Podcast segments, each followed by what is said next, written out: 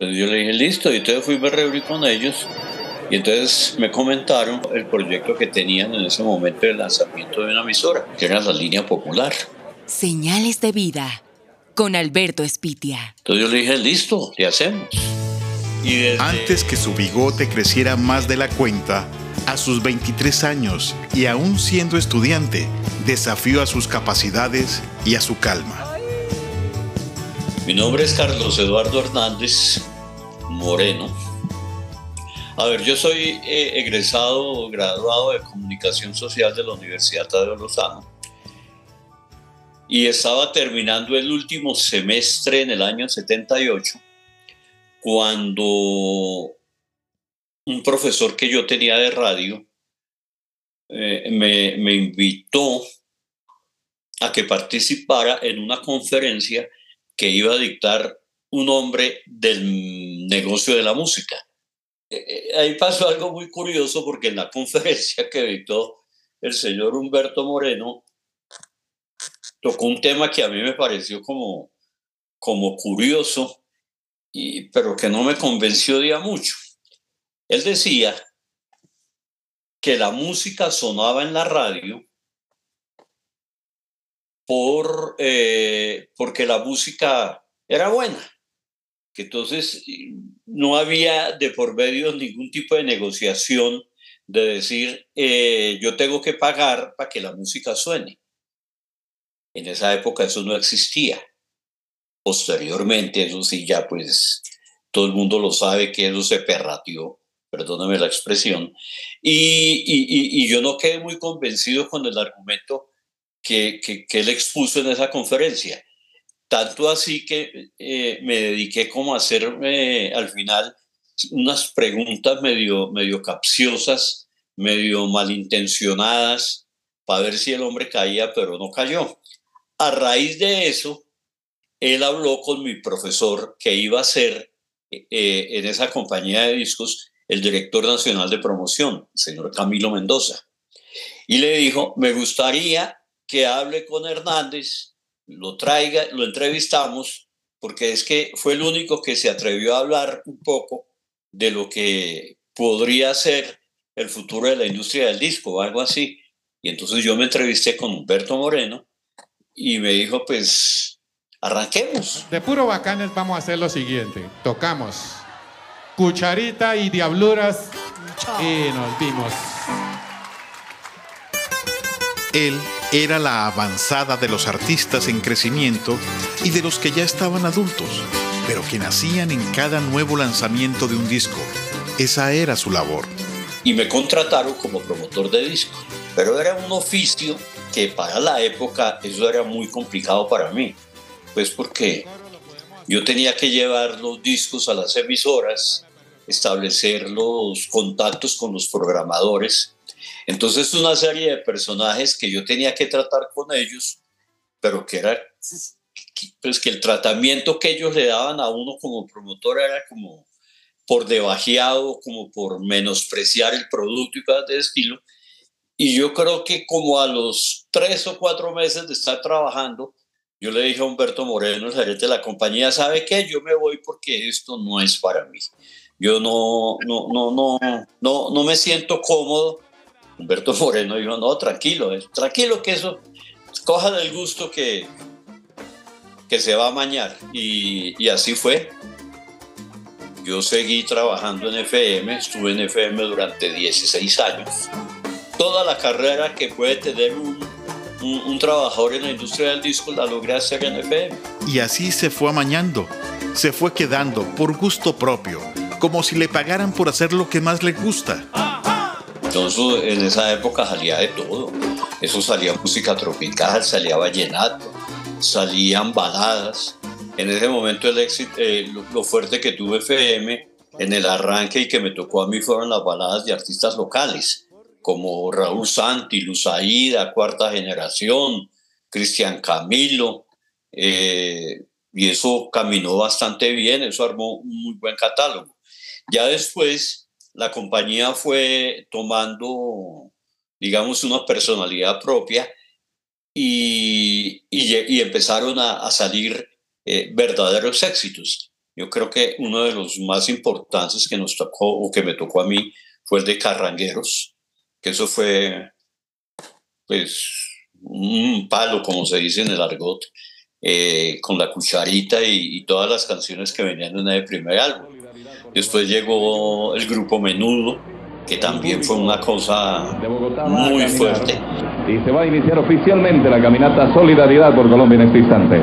Entre tanto, el señor presidente de la República, el alcalde mayor de Bogotá y doña Nidia Quintero de Turbay posan junto a los integrantes del grupo Menudo los jóvenes marcaban los lineamientos musicales y radiales. De paso, sin saberlo, trazaban también el destino de Carlos. Cuando vinieron a la caminata de la solidaridad, que eso fue una locura, encaramaron a los muchachos en un carro de bomberos y yo me vine en ese carro de bomberos con el grupo Menudo. Usted no se imagina lo que fue eso. Por la carrera séptima de la, de la Plaza de Bolívar por toda la séptima hasta la calle 63. Eso les botaban. Eh, prendas, calzones. la muchacha montaba, lanzaban calzones, brasieres, flores, dulces, chocolatinas, cuánta chuchería. Ese carro terminó lleno de, de, miles y miles y miles de cosas. Fue muy curioso. Impresionante la, la fanaticada que tuvo ese grupo aquí también. No tardó en aprender y comprender los secretos milenarios de la serenidad y la paciencia, necesarios en una industria tan competida como la musical.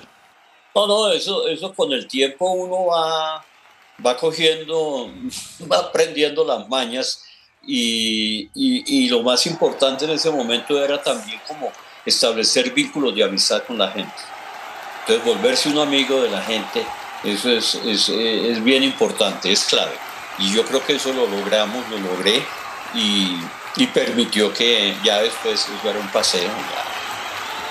Esta noche, Ralph Mercado presenta la combinación perfecta. India y Mark Anthony. Gracias, soy yo, Permanecer en el anonimato para que otros brillaran era una cláusula no escrita de su trabajo.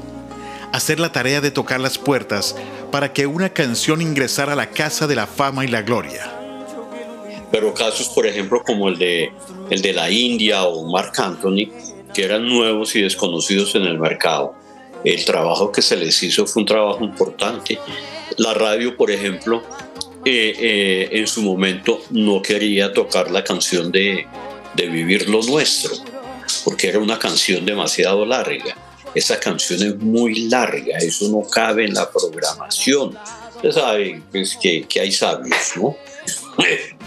y, y costó trabajo meterla. Pero cuando esa canción empezó a sonar, eso fue un tiro, eso se pegó de una. Y ahí sí todo el mundo pues se apropió del éxito de la canción. Todos fueron partícipes, todos fueron eh, protagonistas del éxito de la canción. Eso fue un palo. Gracias a esa canción fue el concierto de la combinación perfecta que trajo a Colombia eh, a todas las estrellas de la salsa de la RMM, que eso sirvió para el lanzamiento en esa época de, de unos productos de gaseosa, de bebidas dulces de Bavaria. Entonces eso se hizo una promoción de recambio de tapas. Entonces por tantas tapas de los productos destape, no sé qué, conga se llamaba una que me acuerdo eh, y la gente compraba la gaseosa y la botaba en las alcantarillas para ir a cambiar por las para cambiar las tapas por, por entradas para ese concierto. Eso fue en el estadio, eso se hizo en Bogotá, Medellín, Cali, Barranquilla. Y eso fue la locura en todas las ciudades. Auténtico, sin impostar ni aparentar. Esa fue la fórmula. El secreto que encontró para iniciar un programa exitoso que conectó de inmediato con el lado emocional de los oyentes. En FM se manejó el producto del grupo Menudo.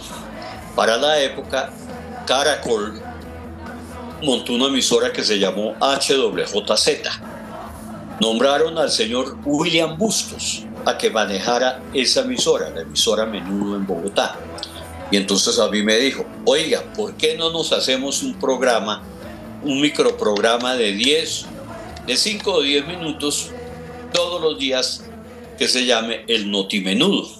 Y lo hacemos. Cuando ya el, el fenómeno decreció, entonces Caracol dijo, ya se acabó la emisora menudo, hay que buscar otra, otra alternativa musical. Radio Recuerdos me gusta más. La otra alternativa musical fue una idea que tuvo eh, Jairo Tobos de la Roche, que para la época era el patrón en, emisoras musicales en Caracol, el, el duro, Alberto Díaz Mateus y Francisco Montoya, que era mi jefe en FM. Entonces se reunieron y dijeron, ¿por qué no montamos una emisora de música popular? Entonces, así es que arranca el proyecto de Radio Recuerdos. Recuerdos me gustan más. Señores, Radio Recuerdos. Carrera 39A, número 1581, piso quinto, correo del oyente. Así llegaban marcados los sobres a manos de Blas González, un corpulento hombre blanco que estaba encargado de la correspondencia de Caracol Radio en la zona industrial de Puente Aranda. El destino final de esas cartas era un programa radial que se emitía en las noches en donde los remitentes esperaban ansiosos que sus mensajes escritos fueran leídos por una de las voces más populares de Colombia.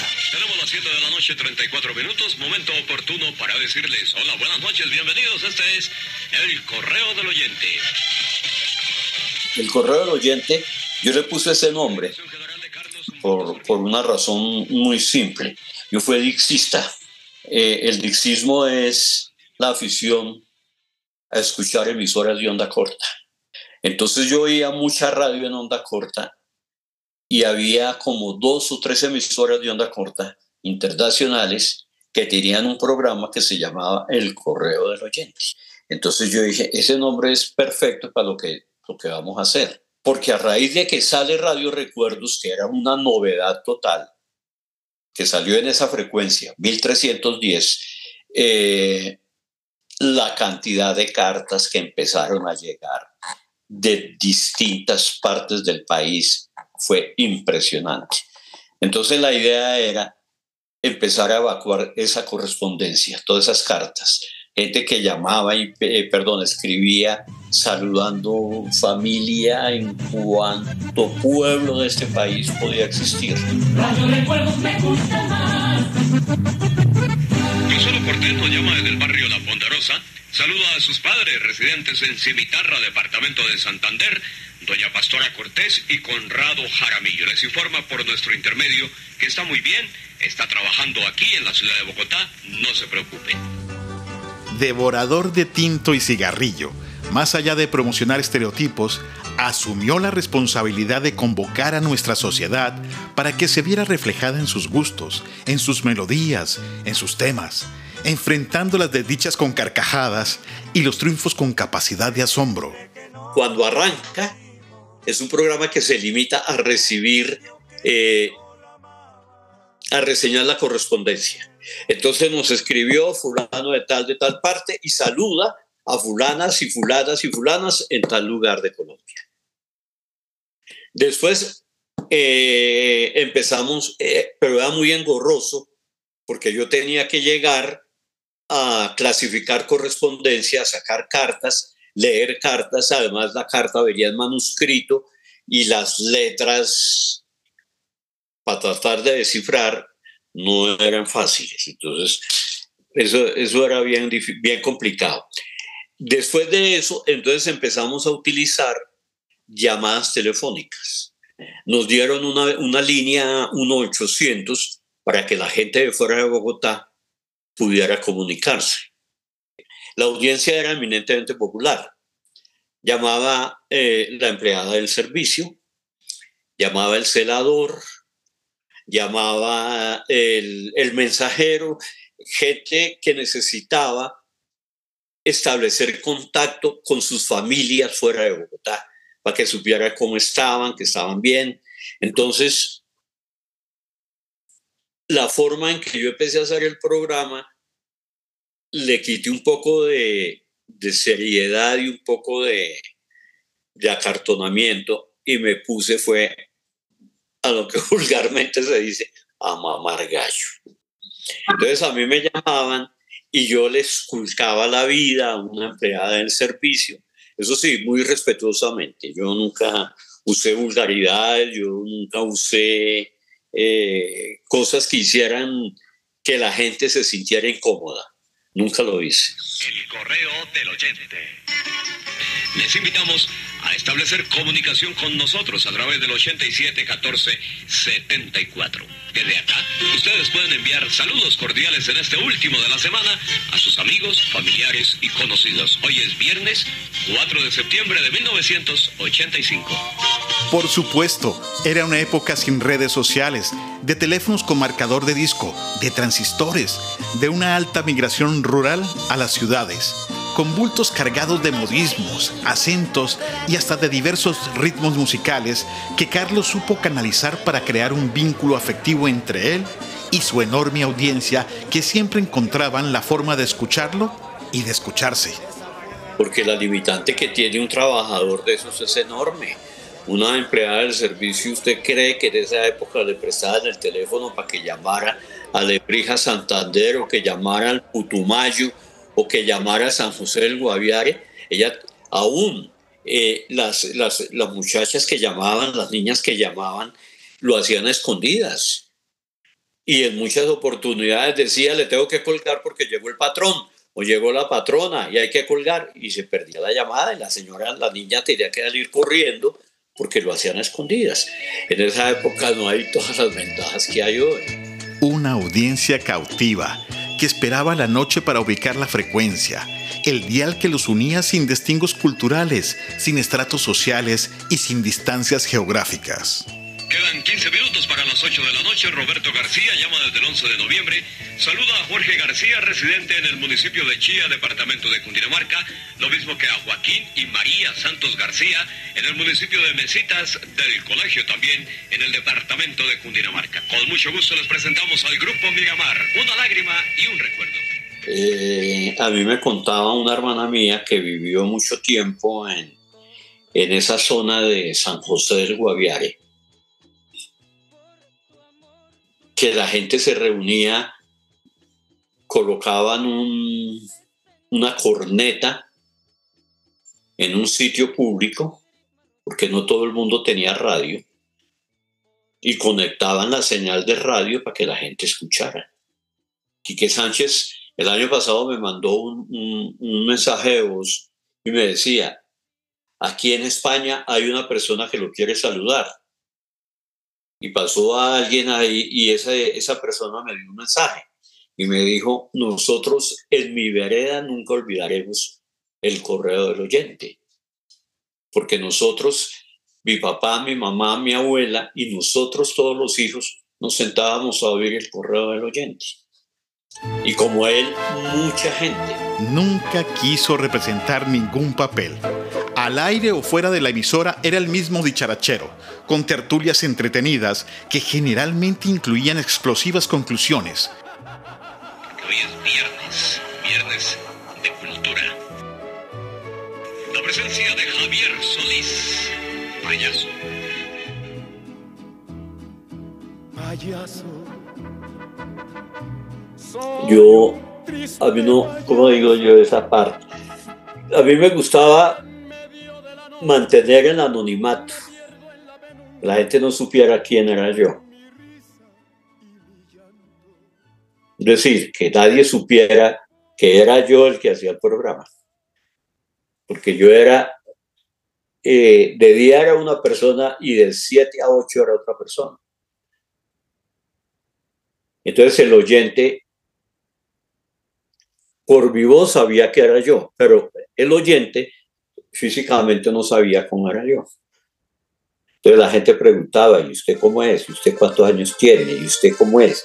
¿Y cuánto mide? ¿Cuánto pesa? Y entonces uno, en, esa, en, esa, en esa fantasía de la radio, yo le inventaba, yo mido unos 79, unos 80, y, y, distorsionaba uno la figura, y decía cosas, barbaridades.